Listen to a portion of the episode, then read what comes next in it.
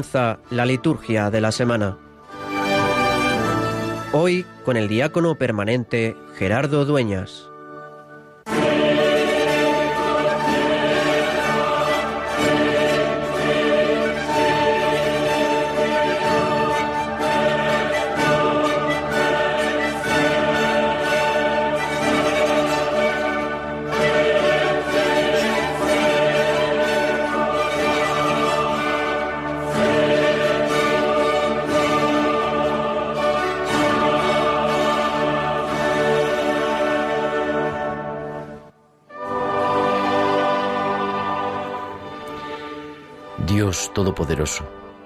Por medio de las prácticas anuales del sacramento cuaresmal, concédenos progresar en el conocimiento del misterio de Cristo y conseguir sus frutos con una conducta digna.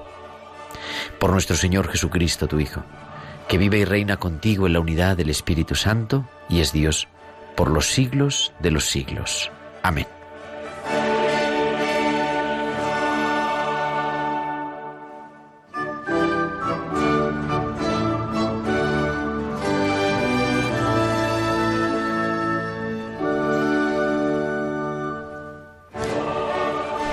Tiempo de cuaresma, tiempo de conversión. La creación expectante está aguardando la manifestación de los hijos de Dios. Esa es la cita que el Papa Francisco nos propone para reflexionar en el mensaje para la cuaresma de este año 2019. La creación, toda la creación está expectante, aguardando nuestra manifestación, la tuya y la mía. Y en medio de nuestra vida, Dios nos regala este tiempo de cuaresma. La Iglesia, como madre y maestra, nos regala estos 40 días de ayuno hasta la Pascua para subir al Monte Santo. Unos días para descargar esa mochila que poco a poco a lo largo del año hemos ido cargando con cosas que no son verdaderamente nuestras. Tiempo de conversión es tiempo de metanoia, de cambiar la mente para cambiar el corazón de cambiar el corazón para cambiar la vida, de cambiar la vida para acercarnos más a Dios, para descubrir que el Dios de la vida está a nuestro lado. Iniciamos el tiempo de Cuaresma, lo hemos iniciado hace unos días, el miércoles de ceniza, con ese camino que nos marca la cruz. Decía el Papa Francisco en la homilía del miércoles de ceniza precisamente, ¿dónde ponemos nuestra mirada a lo largo del camino de Cuaresma? Y contestaba el Papa, en la cruz. Jesús en la cruz es la brújula de la vida que nos orienta al cielo. La pobreza del madero, el silencio del Señor, su desprendimiento por amor, nos muestra la necesidad de una vida más sencilla, libre de tantas preocupaciones por las cosas. Jesús desde la cruz nos enseña que la renuncia es profundamente valiente. Es que en nuestras cosas, en nuestra vida se nos van acumulando, perdón, demasiadas cosas. Incluso demasiado tiempo perdido. Incluso demasiadas actividades. Incluso demasiadas relaciones que quizá no nos llevan a nada. En esta cuaresma, una vez más, Dios nos regala la oportunidad de descubrir que Él está cerca de nosotros, como nos dirá Pablo en la segunda lectura de este domingo. La palabra de Dios está cerca de ti. La tienes en tus labios y en tu corazón. Dios nos habla lo profundo del corazón. Aguarda nuestra manifestación para que vivamos lo que auténticamente somos, sus hijos, hijos de un Dios que nos ama con amor incondicional, que nos espera con los brazos abiertos y que nunca se cansa de tener paciencia para que podamos dar un signo de volver a Él. El Papa en el mensaje de la cuaresma de este año 2019, que te invito a que puedas leer o releer, da el significado profundo de los medios que la Iglesia nos invita a vivir en este año, el ayuno, la oración y la limosna. Ayunar es aprender a cambiar nuestra actitud con los demás y con las criaturas, pasar de la tentación de devorarlo todo para saciar nuestra avidez, a vivir la capacidad de sufrir por amor, que colma el vacío de nuestro corazón. Orar es renunciar a la idolatría, a la autosuficiencia de nuestro yo y declararnos necesitados del Señor y de su misericordia. Dar limosna es salir de la necedad de vivir y acumularlo todo para nosotros mismos y volver a encontrar la alegría del proyecto que Dios ha puesto en la creación y en nuestro corazón, es decir, amarle, amar a los hermanos y al mundo entero, y encontrar en este amor la verdadera felicidad. Que en esta cuaresma del año 2019 nos demos una nueva oportunidad de ponernos en camino, de subir a la montaña santa, esa que anhelamos para poder celebrar, llenos de alegría, que es Pascua, que Dios pasa y resucita en nuestra vida.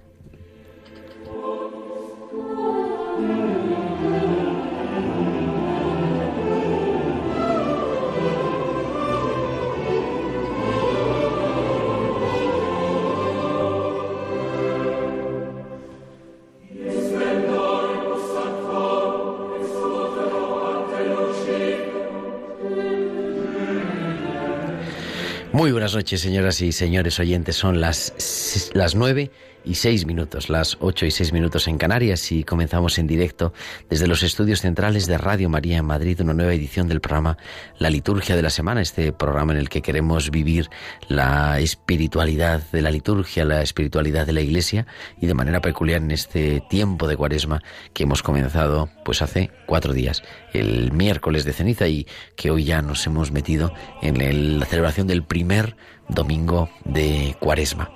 Y el equipo es hoy breve, pero no por eso menos valioso. Muy buenas noches, Javier Pérez, que está al otro lado como en el control de sonido. Buenas noches, Gerardo.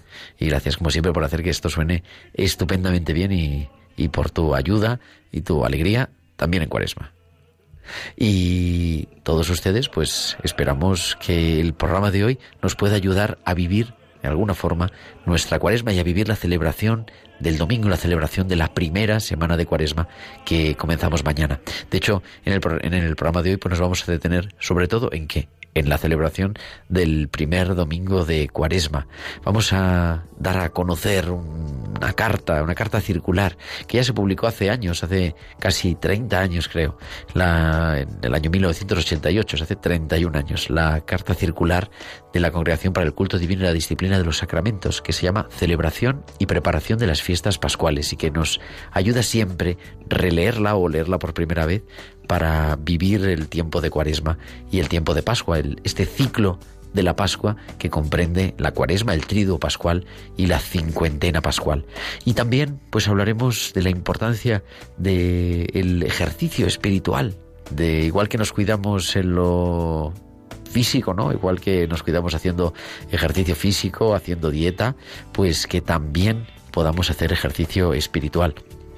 Vamos a hablar con las esclavas del, del, las esclavas de Cristo Rey, que se dedican a eso, consagran a eso su vida, acercar a Dios a través de los ejercicios, de los retiros espirituales, y de manera especial en este tiempo de Cuaresma es un tiempo para vivirlo así.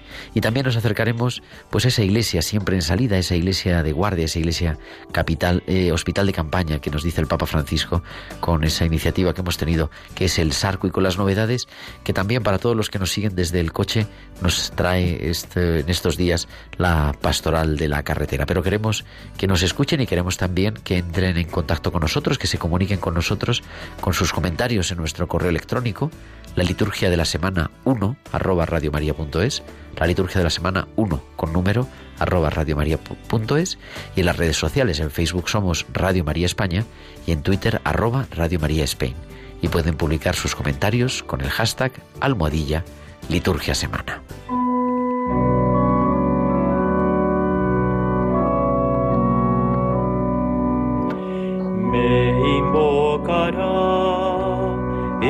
Escucharé, lo defenderé, lo glorificaré, lo saciaré de largos días y le haré ver mi salvación.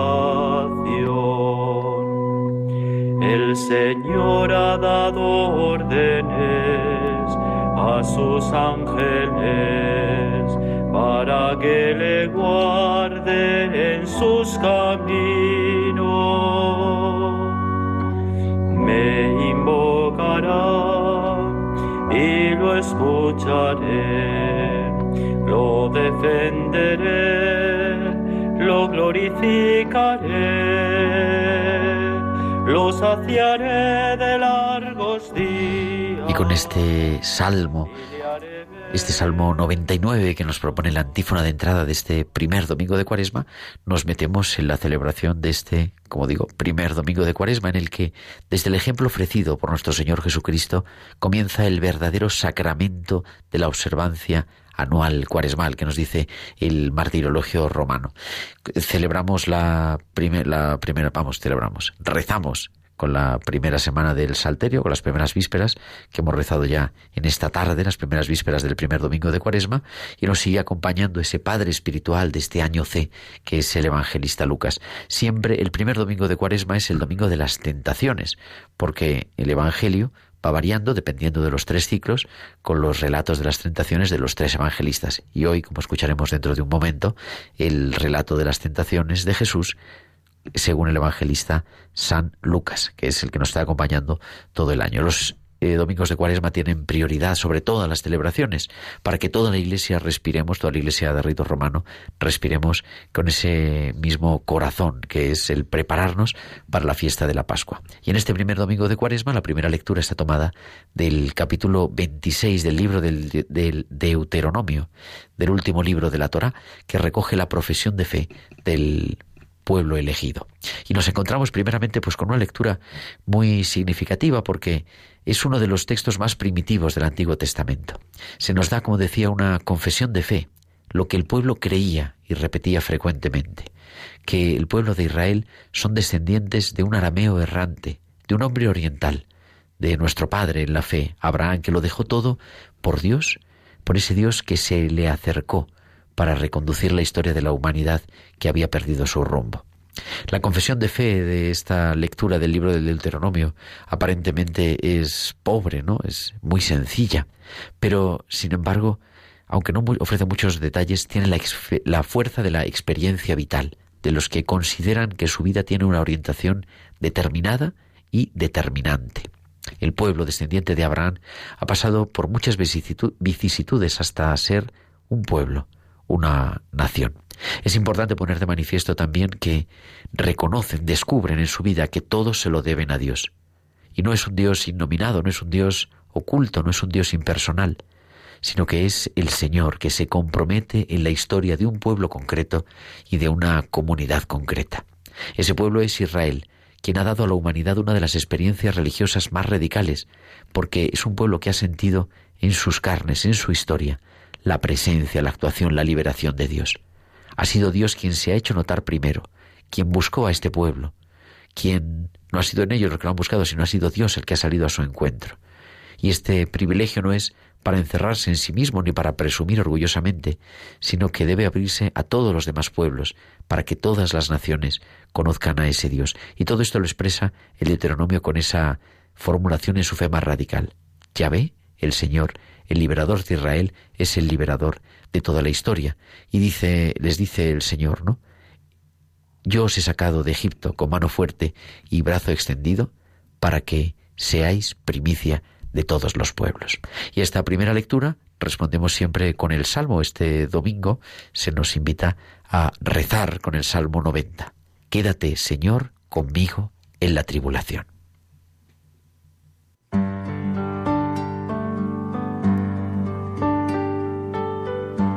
Has venido a visitarme como padre y como amigo. Jesús, no me dejes solo. Quédate, Señor, conmigo. Por el mundo envuelto en sombras, voy errante peregrino dame tu luz y tu gracia. Quédate, Señor, conmigo. En este precioso instante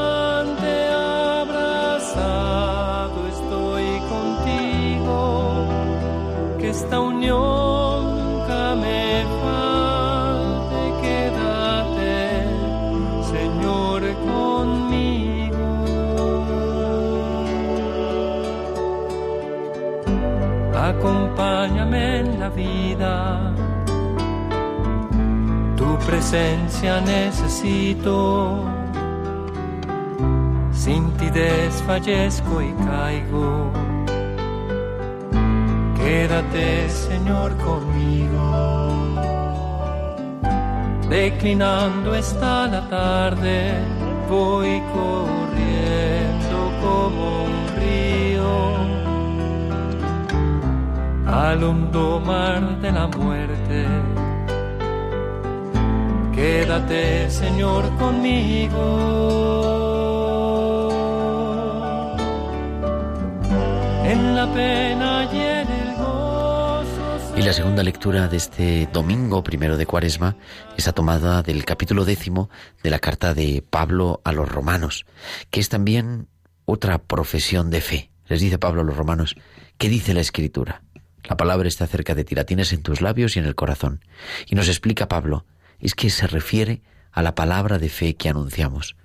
Porque si profesas con tus labios que Jesús es el Señor y crees con tu corazón que Dios lo resucitó de entre los muertos, serás salvo. Pues con el corazón se cree para alcanzar la justicia y con los labios se profesa para alcanzar la salvación. Y es que esta lectura expresiva, como confesión de fe, como decíamos, va mucho más allá de lo que Dios puede hacer por nosotros. Lo que hizo en Israel y que hemos escuchado en la primera lectura es solamente una pequeña manifestación de lo que ha proyectado sobre todos los hombres. Y eso que piensa hacer con nosotros, lo ha hecho ya con su Hijo Jesucristo, a quien ha resucitado liberándolo de las ataduras de la muerte. Eso es lo que nos espera a todos, del parte del Dios de Israel, del Dios de Jesucristo que todos, judíos y griegos, paganos, esclavos o libres, deben encontrarse con ese Dios resucitador, porque todos somos llamados a la vida verdadera. Y por eso en este primer domingo de Cuaresma la Iglesia ya nos marca cuál es el sentido de este camino.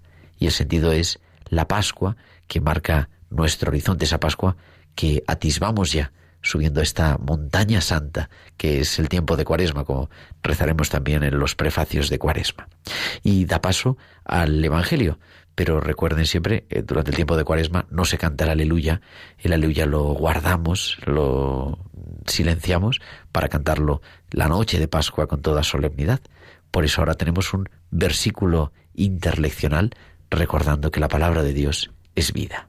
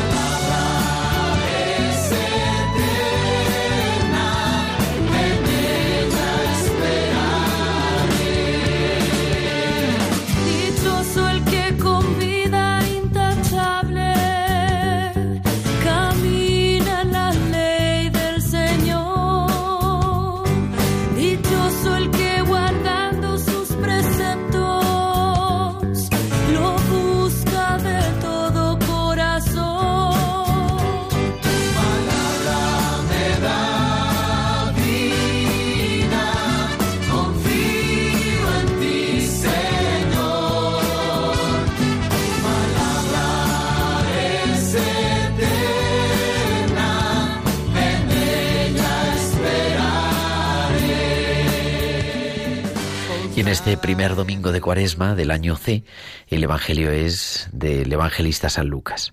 En aquel tiempo Jesús, lleno del Espíritu Santo, volvió del Jordán y el Espíritu lo fue llevando durante cuarenta días por el desierto, mientras era tentado por el diablo. En todos aquellos días estuvo sin comer y al final sintió hambre.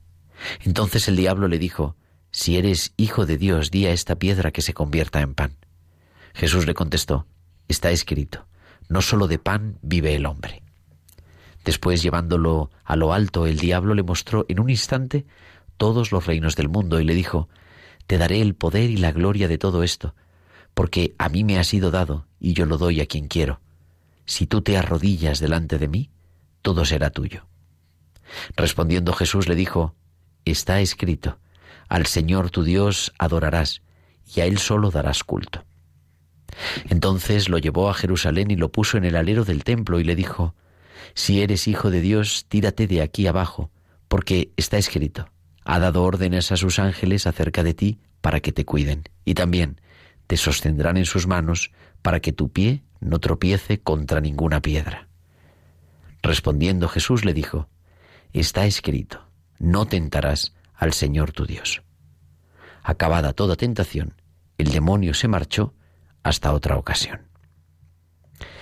Y para comentar este Evangelio, para comentar la palabra de Dios de este primer domingo de Cuaresma, tenemos ya en directo a las 9.21, 8.21 en Canarias, al otro lado del teléfono al reverendo Carlos Bastida, que es capellán del Hospital de Canto Blanco en Madrid. Muy buenas noches, Carlos.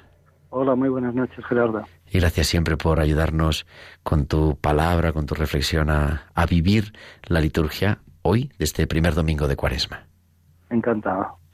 Pues en el pórtico de la Cuaresma recién comenzada, encontramos a Jesús tentado por el diablo. El demonio, en medio de este mundo que lo ignora y lo frivoliza, está más presente que nunca en los miedos, en los dramas, en las mentiras y en los vacíos del hombre posmoderno, aparentemente desenfadado, juguetón y divertido. Con Jesús, como con todos, el diablo tratará de hacerle una única tentación, aunque con diversos matices romper la, comunión con el Padre. Tratará de conducir a Jesús por un camino en el que Dios o es banal y superfluo o es inútil y pernicioso. Prescindir de Dios porque yo reduzco mis necesidades a un pan que yo mismo puedo fabricarme, cual si fuera mi propia hada mágica. Primera tentación. Prescindir de Dios modificando su plan sobre mí, incluyendo aspiraciones de dominio que no tienen que ver con la misión que Él me confió. Segunda tentación.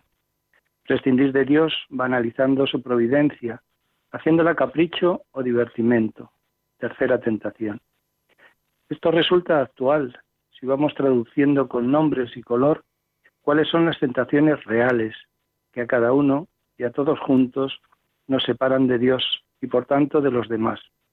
La tentación del Dios tener en todas sus manifestaciones, de preocupación por el dinero, por la acumulación, por las devociones de lotos y azares, por el consumo crudo y duro. La tentación del Dios poder, con toda la gama de pretensiones trepadoras que confunden el servicio a los demás con el servirse de los demás para los propios intereses y controles. La tentación del Dios placer, con tantas, tan desdichadas y sobre todo tan deshumanizadoras formas de practicar el hedonismo, tratando de censurar inútilmente nuestra limitación y finitud. ¿Quién duda de que hay mil diablos que nos encantan y seducen desde el chantaje de sus condiciones y poniéndonos fácil y atractivo no separar de Dios de los demás y de nosotros mismos? Jesús venció al diablo. La cuaresma es un tiempo para volvernos al Señor volviendo a unir todo cuanto el tentador ha separado. El evangelista describe la prueba que Jesús afrontó voluntariamente antes de iniciar su misión mesiánica. Él, en esos cuarenta días de soledad, se enfrentó a Satanás cuerpo a cuerpo, desenmascaró sus tentaciones y lo venció. Y en él hemos vencido todos, pero a nosotros nos toca proteger esta victoria con nuestra vida diaria. Si eres hijo de Dios, di que estas piedras se conviertan en pan. Después de cuarenta días de ayuno, el Señor tuvo hambre. La verdadera tentación no es el mero hecho de saciar su hambre, sino que lo que pretende Satanás es apartar a Jesús de su misión. El Padre lo había enviado como siervo paciente para redimir a la humanidad a través de la cruz y del sufrimiento. Y el demonio quiere que haga uso de su poder en provecho propio y que se desisba de su mesianismo para su servicio, comodidad y complacencia personal. Si eres hijo de Dios, tírate de aquí a abajo, pues Dios encargará a sus ángeles que cuiden de ti. Tentación de vanagloria. Trataba de poner a Jesús en una situación tal que obligara a Dios a hacer un milagro. Otra vez lo mismo. Quería que el Señor se sirviera de Dios para servirse a sí mismo. Él había venido no para ser servido, sino para servir. Debía salvar al mundo por su condición de siervo. el demonio quiere que tergiverse totalmente su misión. Te daré el poder y la gloria de todo eso, porque a mí me lo han dado y yo lo doy a quien quiero. Si tú te postras ante mí, todo será tuyo. Satanás quiere cambiar el reino que él traía, un reino de cruz, de humildad y de servicio, por un reino de dominio, de poder, de fasto, de esplendor, lo más radicalmente opuesto a lo que él había venido. Su predicación estaba en total antagonismo con estos criterios, y el demonio quiere vencerlo precisamente por aquí. Estas siguen siendo las tentaciones con las que Satanás quiere hacernos sucumbir también a nosotros. Su plan es siempre el mismo. La mentira, la vanagloria, el camino fácil, los triunfos fulminantes y espectaculares, la comodidad, el uso de nuestras cualidades para nuestra propia gloria y honra, para que los demás nos alaben y nos sirvan. ¿No son estos nuestros puntos más flacos? ¿Y cuántas veces el demonio nos derrota por aquí? El camino de Jesús pasa a través del desierto. El desierto es el lugar donde se puede escuchar la voz de Dios y la voz del tentador. En el rumor, en la confusión, esto no se puede hacer. Se oyen solo las voces superficiales. En cambio, en el desierto podemos bajar en profundidad, donde se juega verdaderamente nuestro destino, la vida o la muerte. ¿Y cómo escuchamos la voz de Dios? Al Señor lo escuchamos en su palabra. Por eso es importante conocer las escrituras, porque de otro modo no sabemos responder a las acechanzas del maligno. El desierto cuaresmal nos ayuda a decir no a la mundanidad, a los ídolos, nos ayuda a hacer elecciones valientes, conformes al Evangelio y a reforzar la solidaridad con los hermanos. Danos, Señor, un corazón puro, una gran paz interior y claridad sobre lo que tú quieres que vivamos en esta cuaresma, en nuestras familias, en nuestras comunidades, en nuestras parroquias y grupos.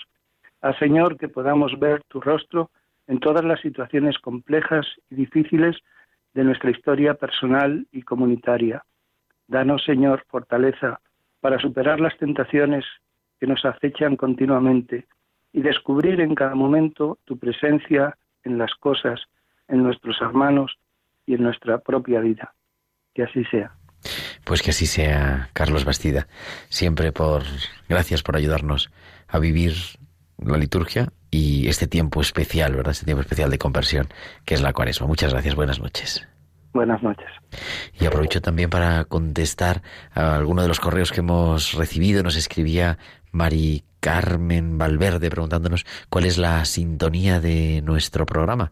Pues es el inicio de unas vísperas marianas, de las vísperas marianas de Monteverdi, Domini ad ayudatum me, ¿no? Dios mío, ven en mi auxilio, Señor, de prisa en socorrerme. Las vísperas marianas de Monteverdi que las compuso en 1610, es la sintonía que nos, que nos acoge, es el canto de nuestra sintonía. Y nos metemos ya en el calendario de la semana.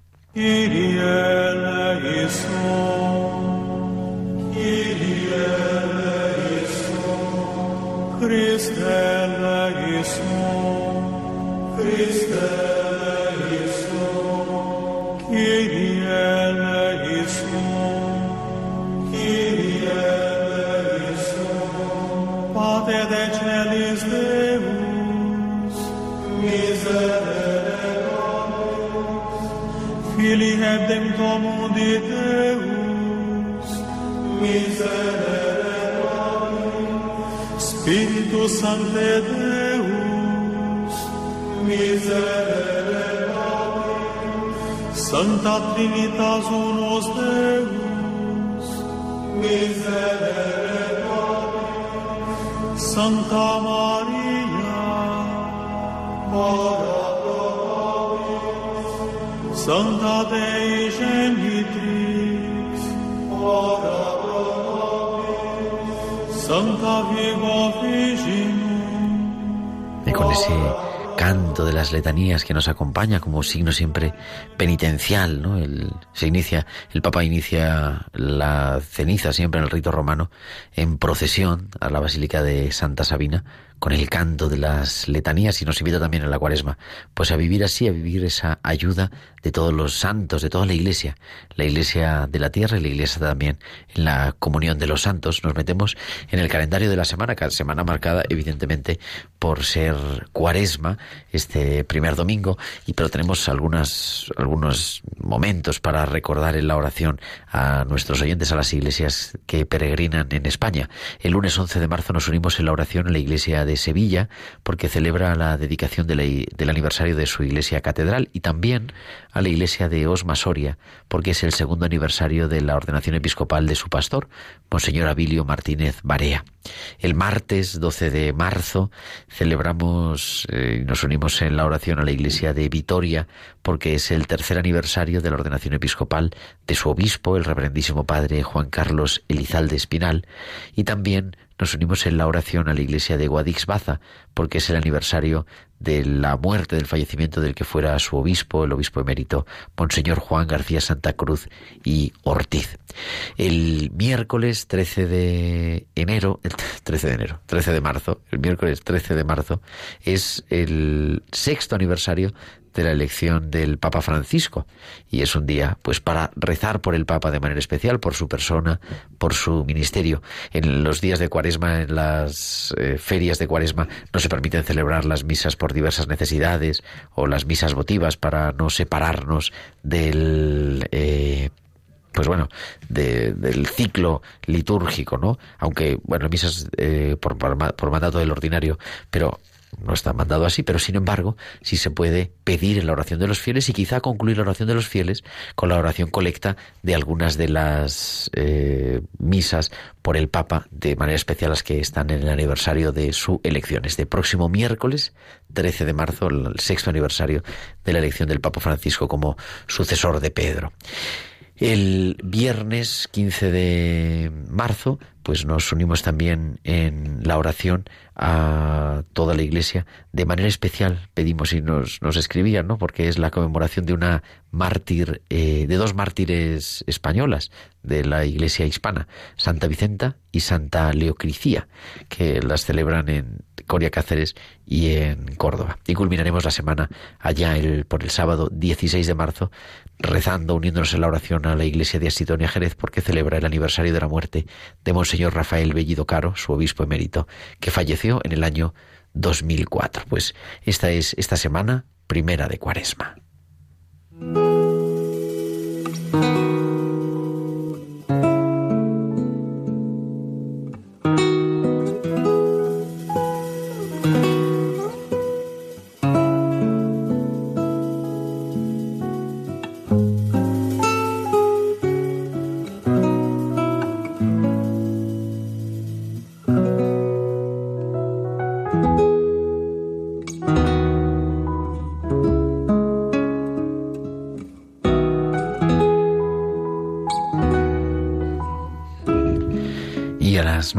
34, las 8 y 34 en Canarias. Saludamos, tenemos al otro lado del teléfono, nos atiende en directo mm, don Bienvenido Nieto Gómez. Buenas noches. Buenas noches, Gerardo. Buenas noches a todos los oyentes. Que es colaborador habitual de este programa, pero además ahora es director del Secretariado de Pastoral del Tráfico de la Carretera de la Diócesis de Madrid y también miembro del Departamento de Pastoral de la Carretera de la Conferencia Episcopal Española. Creo que es así, ¿no? el título. Así es, Gerardo. Porque ha habido una reorganización en la Curia de Madrid y entonces hemos cambiado el título, pero bueno, en el fondo es responsable, tanto a nivel nacional como a nivel eh, de manera particular de la Diócesis de Madrid, de la pastoral en la carretera y muchas en este momento, y yo tengo la experiencia, no es una encuesta general y no vale, pero sí la experiencia de oyentes que llaman y de personas que me encuentro después, ¿no? Que muchos nos oyen a estas horas por el coche. Y esta semana ha habido una variación y bienvenido decía, yo creo que sería bueno comentarla en la radio. Pues sí, efectivamente. Yo soy asiduo oyente de Radio María también desde el coche. Además está sintonizado en el número uno, en el número dos, la emisora hermana. Así lo tengo sintonizado. Y como tantas veces nos desplazamos en el coche, muchas veces somos asiduos oyentes de Radio María a través del, del transistor que diríamos antes, ahora del coche, que es una cosa extraordinaria. Bien, ha habido una variación muy importante esta semana que creo que nos afecta a todos. Eh, Cristo nos enseñó a estar con los más débiles y con los que sufren. Nosotros que estamos acostumbrados muchas veces a acompañar en el dolor cuando se ha perdido a una persona víctima de un accidente de tráfico, pues vemos lo que es el dolor. Y muchas veces ese dolor se traduce cuando se intensifica y la persona que ha causado el dolor no, no es localizado, no da la cara, se ha fugado. Y de esto ha sucedido en la carretera muchísimas veces. Por eso el día 2, concretamente, el domingo, entraba en vigor el, en la nueva modificación del Código Penal, eh, tipificando como delito tres supuestos, así como un cuarto. Los tres supuestos es conducir bajo los efectos del alcohol, conducir bajo los efectos de las drogas y conducir con un exceso de velocidad. Si como consecuencia de estos actos se tuviese un accidente con resultado de heridos o con resultado de, heridos graves, muy graves o con la pérdida de la vida, eh, estaría tipificado como un delito de homicidio imprudente por conducir bajo estos efectos. Y este homicidio imprudente se, se, se pagará con cuatro, con nueve, de cuatro a nueve años de cárcel, creo que es exactamente. Y luego, por otro lado, una de las cosas que, que más eh, a nosotros nos duele, ¿no? y que es real, eh, fíjate qué cosa más curiosa, nosotros leemos la parábola de Lucas, Lucas 15, el buen samaritano, y, y, nos pone el ejemplo de esa persona que, que, atiende a esa persona que ha quedado apaleada en el camino y le lleva a la posada, ¿verdad? Pues nosotros nos encontramos lo contrario, que hay veces que la persona que causó el accidente se da a la fuga y se da a la fuga y a veces es difícil localizarlo. Bueno, pues ahora se ha tipificado como delito ya no la omisión de socorro, sino darse la fuga del lugar del accidente con hasta cuatro años de cárcel. Creo que son sanciones elevadas para muchas personas, pero también es cierto que es una forma de proteger a los más débiles. Y creo que también es importante tener en cuenta, como muy bien has dicho a la, entrada, que somos muchas veces usuarios del coche y conducimos el coche. Y que también es un lugar, yo creo, donde vivir nuestra nuestra fe de alguna manera, ¿no? Sí, sí. Fíjate qué cosa más curiosa. Mañana leemos, bueno, ya hoy, en, las, en la misa vespertina, ya se ha leído la parábola de Lucas, vamos, en este caso el Evangelio de Lucas, más que parábolas el Evangelio de Lucas, en el que se nos narran, como muy bien ha indicado y como muy bien ha dicho, y ha leído, eh, nos ha, nos ha, nos ha deleitado con esa lectura extraordinaria, ese comentario que ha hecho Carlos Bastida, pues eh, es el domingo de las tentaciones, ¿no? Hay veces, hay veces que cuando uno va en el coche también tiene esa tentación, ese diablo que, está en tantos sitios, ¿verdad? Que tanto a veces le banalizamos, ¿no? Y que no le tratamos de, de, poner en su sitio, pues resulta que él sí quiere tentarnos. Y esa tentación algunas veces en los coches se da. Y se da de una forma algunas veces demasiado habitual. Pues bien, que seamos también capaces de acordarnos cuando vamos en el coche de esas tentaciones que Cristo supo capaz y fue capaz de vencerlas, que nosotros también, esa tentación, por ejemplo, de correr, de correr en exceso, seamos capaces de frenarla y evitarla. Por eso es, muy, viene muy al cuento esto de eh, esta modificación de la ley y unirla a las tentaciones de Cristo, en este caso a las tentaciones nuestras. Que Cristo sea nuestro ejemplo también cuando vamos conduciendo. Fíjate, este año uno de, de los lemas que tenemos este año de la Jornada de la Responsabilidad de la Carretera va a ser tú eres la mejor señal. Hay muchas señales en la carretera, muchísimas señales en, en todos los sitios que nos movemos. Cristo es la mejor señal. Qué bueno, qué bonito eso también, ¿no? Yo, yo creo, se me hace interesante y además es esa intuición, ¿no? De la Iglesia en España y además de hace ya más de 50 años, hace unos meses hablábamos, ¿no? En el 50 aniversario de la Pastoral de la Carretera, ¿no? Como un lugar también para vivir nuestra fe y para vivir nuestra cuaresma y liberarnos pues de todo aquello que nos oprime, ¿no? Y muchas veces, pues quizá una de las cosas es liberarnos de la prisa, vivir de una forma distinta y, bienvenido nos ayuda a eso. Pero yo que te quería preguntar también por otra realidad que nos has ido contando hace ya tiempo que no hablábamos, ¿verdad? Que es ese estar abiertos 24 horas. No todas las iglesias pueden estar abiertas 24 horas, desgraciadamente, por las circunstancias, por la falta de clero. Es importante pedir siempre por las vocaciones, pero sin embargo, aunque las iglesias físicamente no estén abiertas, sí tenemos una atención 24 horas y este programa piloto que se copia por instancia también del Papa Francisco, que lo puso en marcha en Buenos Aires, el SARCU, está teniendo en Madrid, ya lleva funcionando me parece que casi dos años, ¿verdad? ¿Y, cuál es, cómo, está funcionando? Bienvenido. Vamos, vamos camino de los dos años, efectivamente, y está funcionando realmente muy bien.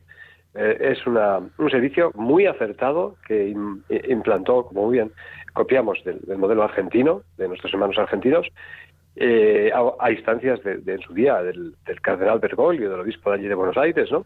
Y, se puso en funcionamiento y además lleva funcionando bastante bien allí. Pues bien, un modelo muy parecido y quiso poner aquí el cardenal Osorno en Madrid y de hecho pues ha ayudado por, el vicario de la pastoral social, José Luis, eh, lo encomendó un poco a que me, encargase yo de ello. Y eh, al principio era un poco dubitativo, ¿no? ¿Cómo estaba, cómo va a funcionar, qué respuesta es la que va a tener? ¿no? Te, te, te, sucumben muchas dudas, ¿no? Te vienen muchas dudas, pero fíjate, Dios es providente. Y a medida que esto se ha ido poco a poco conociendo, cada vez es más demandado. Más demandado algunas veces inclusive eh, no para lo que es el servicio, que es el, de atender, para llevar un sacramento, para practicar un viático, para hacer cualquier tipo de unción, ¿no? No, ahora ya a lo mejor muchas veces también te llaman para para desahogarse porque espiritualmente tienen dudas. la iglesia está ahí también. La iglesia tiene que estar. Fíjate uno de los de los lemas que tiene el Sarku de cuando el dolor del ser humano no descansa, la Iglesia tiene que velar. Nosotros velamos, velamos en la Iglesia de Madrid para acompañar en ese dolor, en ese, en ese momento tan triste. El servicio está funcionando maravillosamente. Es un, servicio que poco a poco va calando y que animo a muchos sacerdotes que de verdad siempre está abierto para que la gente que tenga intención de incorporarse no, no dude en hacerlo, de verdad que no dude que va a ser un servicio que luego realmente va a quedar dentro del a nivel espiritual una satisfacción extraordinaria. Me acuerdo uno de las personas que fue a, hacer una unción que, le, eh, le supuso no solamente hacer una unción, sino que además tuvo que practicar la unción y además aquel mismo momento hacer un, un, un sacramento importantísimo, el sacramento del matrimonio, el artículo mortis, ¿no? Y, me decía el chaval este que lo hizo, dice, mira, no he vivido en todos los años de sacerdote momento tan emotivo, tan precioso como este, oye. Pues eso, que les animamos a todos los que sacerdotes quieran apuntarse, que estamos abiertos para que se sigan apuntando. La verdad es que es un servicio que la Iglesia da para hacer visible esa luz que tanto recordaremos el día de el sábado de vigilia, sábado de gloria, ¿no? La vigilia pascual, la luz de Cristo que ilumina, que también esté ahí al lado del que sufre en las 24 horas y sobre todo en esas horas en las cuales ya es difícil localizar a un párroco, ¿verdad? Pues eso es lo que hay. ¿Y cómo va el, brevemente, porque ya se nos echa el tiempo encima, pero ¿se está extendiendo alguna otra diócesis o cómo está? Bueno, pues mira, porque había, nos habías dicho que había, pues, eh, demanda, ¿no? De alguna forma. Getafe, Getafe, eh, que es la diócesis hermana de Madrid, sufragánea de Madrid, quiere eh, empezar a hacerlo a partir de en breve. Me dijo que estaban intentándolo, que querían intentarlo y que lo iban a, intentar, a lo mejor de otra forma, no con el mismo con, con la misma posición, pero les gustaba. Y también les gustó mucho el, servicio, les, les, gustó mucho a, cuando cuando lo presentamos en, en la diócesis de de Burgos, a don Fidel, que estuvimos allí cuando estuvimos presentando también, eh, pues, pues se han interesado y se interesa en alguna diócesis más, hasta por ahí. Bueno, poco a poco, en Barcelona también quisieron hacer una cosa parecida. Eh, creo que allí en Barcelona, en algunas, en alguna, en una de las diócesis de Barcelona o de la diócesis de, Cataluña funciona con iglesias, con, con, la iglesia que está de guardia, que le toca estar de guardia un día, ¿no? Una cosa parecida. Eh, de momento, que tengamos constancia fehaciente solamente, solamente Madrid pero esto es escalar, esto es cuestión de comenzar. Y ya sabes que los caminos de Dios son insondables y que en cualquier momento pues puede perfectamente alguien decir, oye, que estoy interesado en poner esto. Encantados de darles cualquier tipo de información. Y mucho más en la carretera, los caminos de Dios. Pues querido, bienvenido Nieto, siempre colaborador, siempre amigo de Radio María y de la Liturgia de la Semana. Muchísimas gracias. Muchas gracias, Gerardo. Un abrazo de paz y bien para todos. Gracias, buenas Feliz Cuaresma.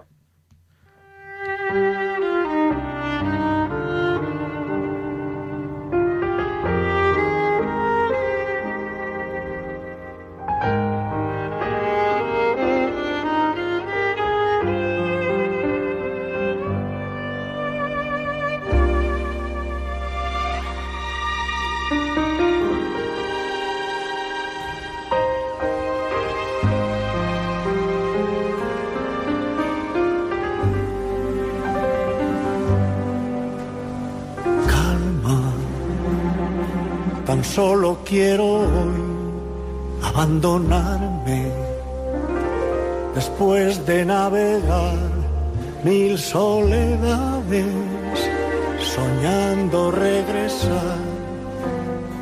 Calma, solo deseo. Y la cuaresma es tiempo de vivir en calma, tiempo de, pues también, hacer de cuando en cuando un parón. Y tenemos al otro lado del teléfono las 9 y 46, las 8 y 46 en Canarias, en directo, a la hermana Mar Camargo. Buenas noches, Mar.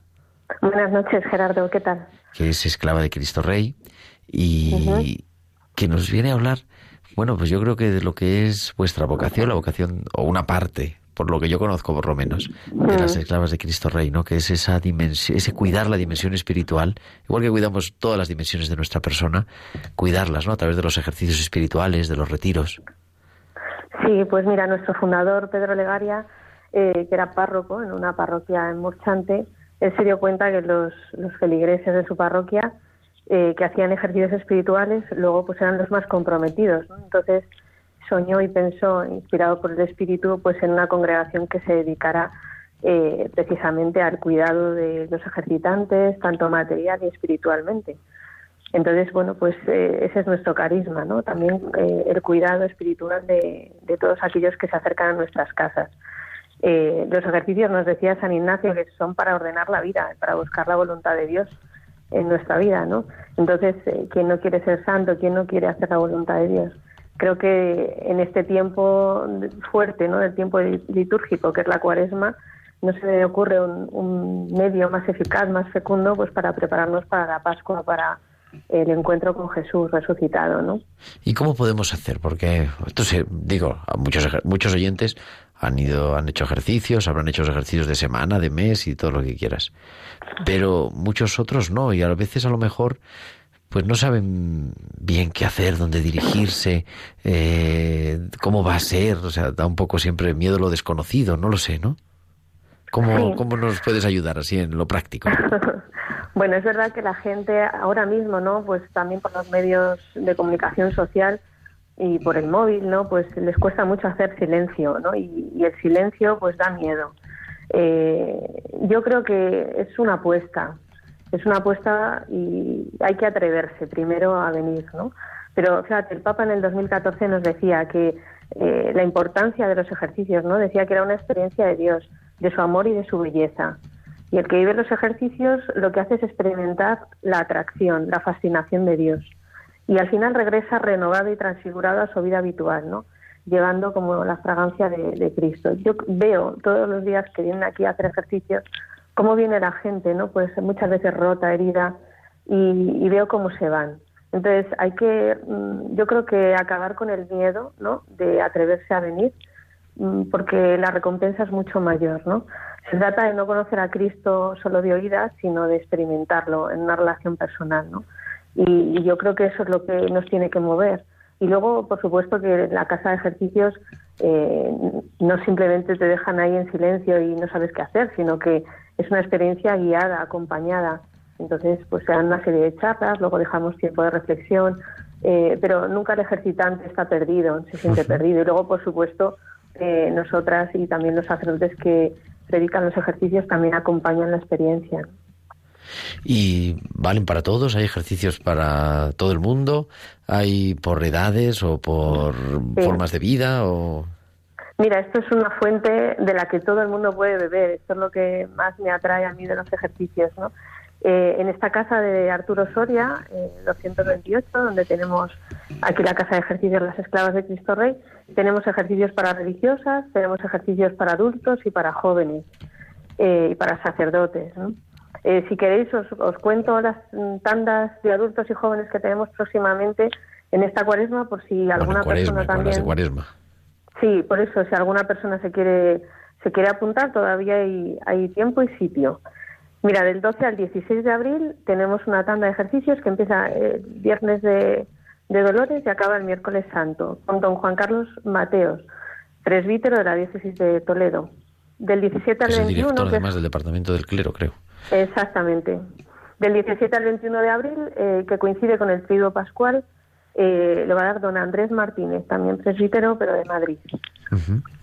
Eh, de jóvenes, del 29 al 31 de marzo, voy a dar yo esta tanda con otra hermana, Reina Finol, Y del 12 al 16 de abril, que coincide con del viernes de Dolores al miércoles santo, don Enrique González Torres, que es párroco de la parroquia de Buen Suceso. Y luego también tenemos retiros, sí, retiros de, un retiro de adultos el 31 de marzo, es solo son de una un día, tarde. o de una tarde. Es de una tarde, sí, para quien no se atreva todavía a lanzarse a la experiencia de fin de semana o de cuatro días, eh, una tarde de, de- de retiro eh, impartido por el padre Emiliano Manso de 5 a 8 de la tarde. Bueno, pues también hay. Y en el resto de España también, no solo las También. esclavas, ¿no? Pero me imagino tenéis página web o alguna cosa. Tenemos una página web que es esclavasdecristorey.com. Es Ahí fácil. está toda la información de todos los ejercicios en todas las casas que tenemos en España y en América. Bueno, pues tenemos entonces para, o sea, que el que no quiera es que el que no vaya es porque no quiere, en realidad, ¿no? Exacto. Muchas veces Exacto, también. Pero sí, sí que animamos a que hagan esta experiencia porque uno descubre ¿no? un amor personal y eso no, no se descubre todos los días. ¿Tuvo algo que ver en tu vocación? Por supuesto, si no, no estaría aquí, ¿no? O sea, yo hice ejercicios en esta casa repetidas veces y el encontrarme con, con Jesucristo y no con un Jesucristo, eh, ya digo, lejano, sino con alguien personal que me habla al corazón y que me dice que me ama, que experimento que me salva, eh, es lo que también a mí me invita a dar mi vida por esta vocación tan preciosa que es extender la obra de ejercicios espirituales, ¿no? Yo creo que es importante eso, el, el, pues bueno, en la cuaresma regalarnos ese tiempo, ¿no? Y esas posibilidades que nos ofrece la Iglesia, los retiros espirituales, los ejercicios, las charlas de cuaresma las tenemos previstas, bueno, en todas las parroquias, en todas las diócesis, pero en Radio María también, del 11 del, del próximo lunes hasta el sábado, a las diez y media todos los días, de diez y media a once, pues habrá unas tandas de sacerdotes de charlas de cuaresma dadas por, por don Guillermo Camino, presbítero de la diócesis de Valladolid, ¿no? Que presenta además el Señor de la Salle, pues otra manera en Radio María también, pero, pero claro, el encuentro personal en el retiro espiritual y en los ejercicios, el darse ese momento para el silencio y, hacer pues, pues calma en nuestra vida, yo creo que eso es impagable.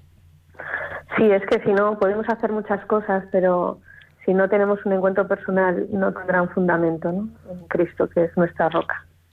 Pues querida Mar Camargo, esclava de Cristo Rey, muchísimas gracias por acercarnos a, a esta realidad, pero muchísimas gracias sobre todo por tu trabajo diario al servicio de los hermanos.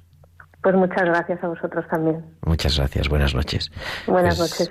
Invitamos a todos nuestros oyentes eso a, a profundizar, ¿no? A mm, aprovechar todos esos medios que nos ofrece la Iglesia, también que nos ofrece Radio María en nuestro podcast en Radio María podcast.es, que están todos los podcasts, también hay varias eh, tandas de ejercicios que han ido dando pues diversos padres espirituales y, y son momentos para que para que nadie tenga eh, la excusa de decir no sabía qué hacer, ¿no? Y yo también les invito, ya estamos llegando al final de nuestro programa, a vivir esa espiritualidad de la liturgia, vivir esa espiritualidad de este tiempo, de este ciclo de la Pascua que, como decía al principio, no incluye la Cuaresma, el Trido Pascual y toda la cincuentena pascual. Mm, releyendo una carta que publicó la Congregación para el Culto Divino el 16 de enero de 1988, la pueden encontrar en internet, la hemos puesto también en nuestro Twitter con nuestro hashtag liturgia semana, ¿no? En la que de una manera muy sencilla, en pues en 30 puntos, me parece que son 29 puntos, lo tengo aquí delante, ¿verdad? Eh, la Iglesia nos invita a descubrir algunos elementos sencillos, con esa sencillez que tiene el rito romano, que siempre es un rito sobrio, que es un rito pues que guarda de hacer ostentación y que es un rito sobrio, pero sin embargo muy profundo, ¿no? Y que nos recuerda, pues eso, la cuaresma como un tiempo de iniciación catecumenal, como un tiempo de vivir nuestro bautismo.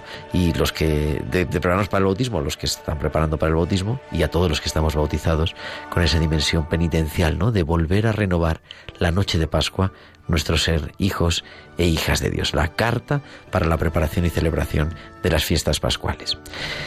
Y nos ha puesto Javier Pérez la sintonía. Eso quiere decir que son las 9 y 55, las 8 y 55 en Canarias y que nuestro programa de la liturgia de la semana llega hasta aquí.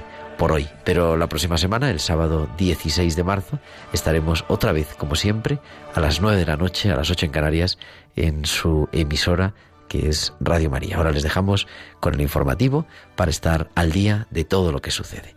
Que descansen, sean felices, feliz cuaresma. Un abrazo de su amigo el diácono Gerardo Dueñas.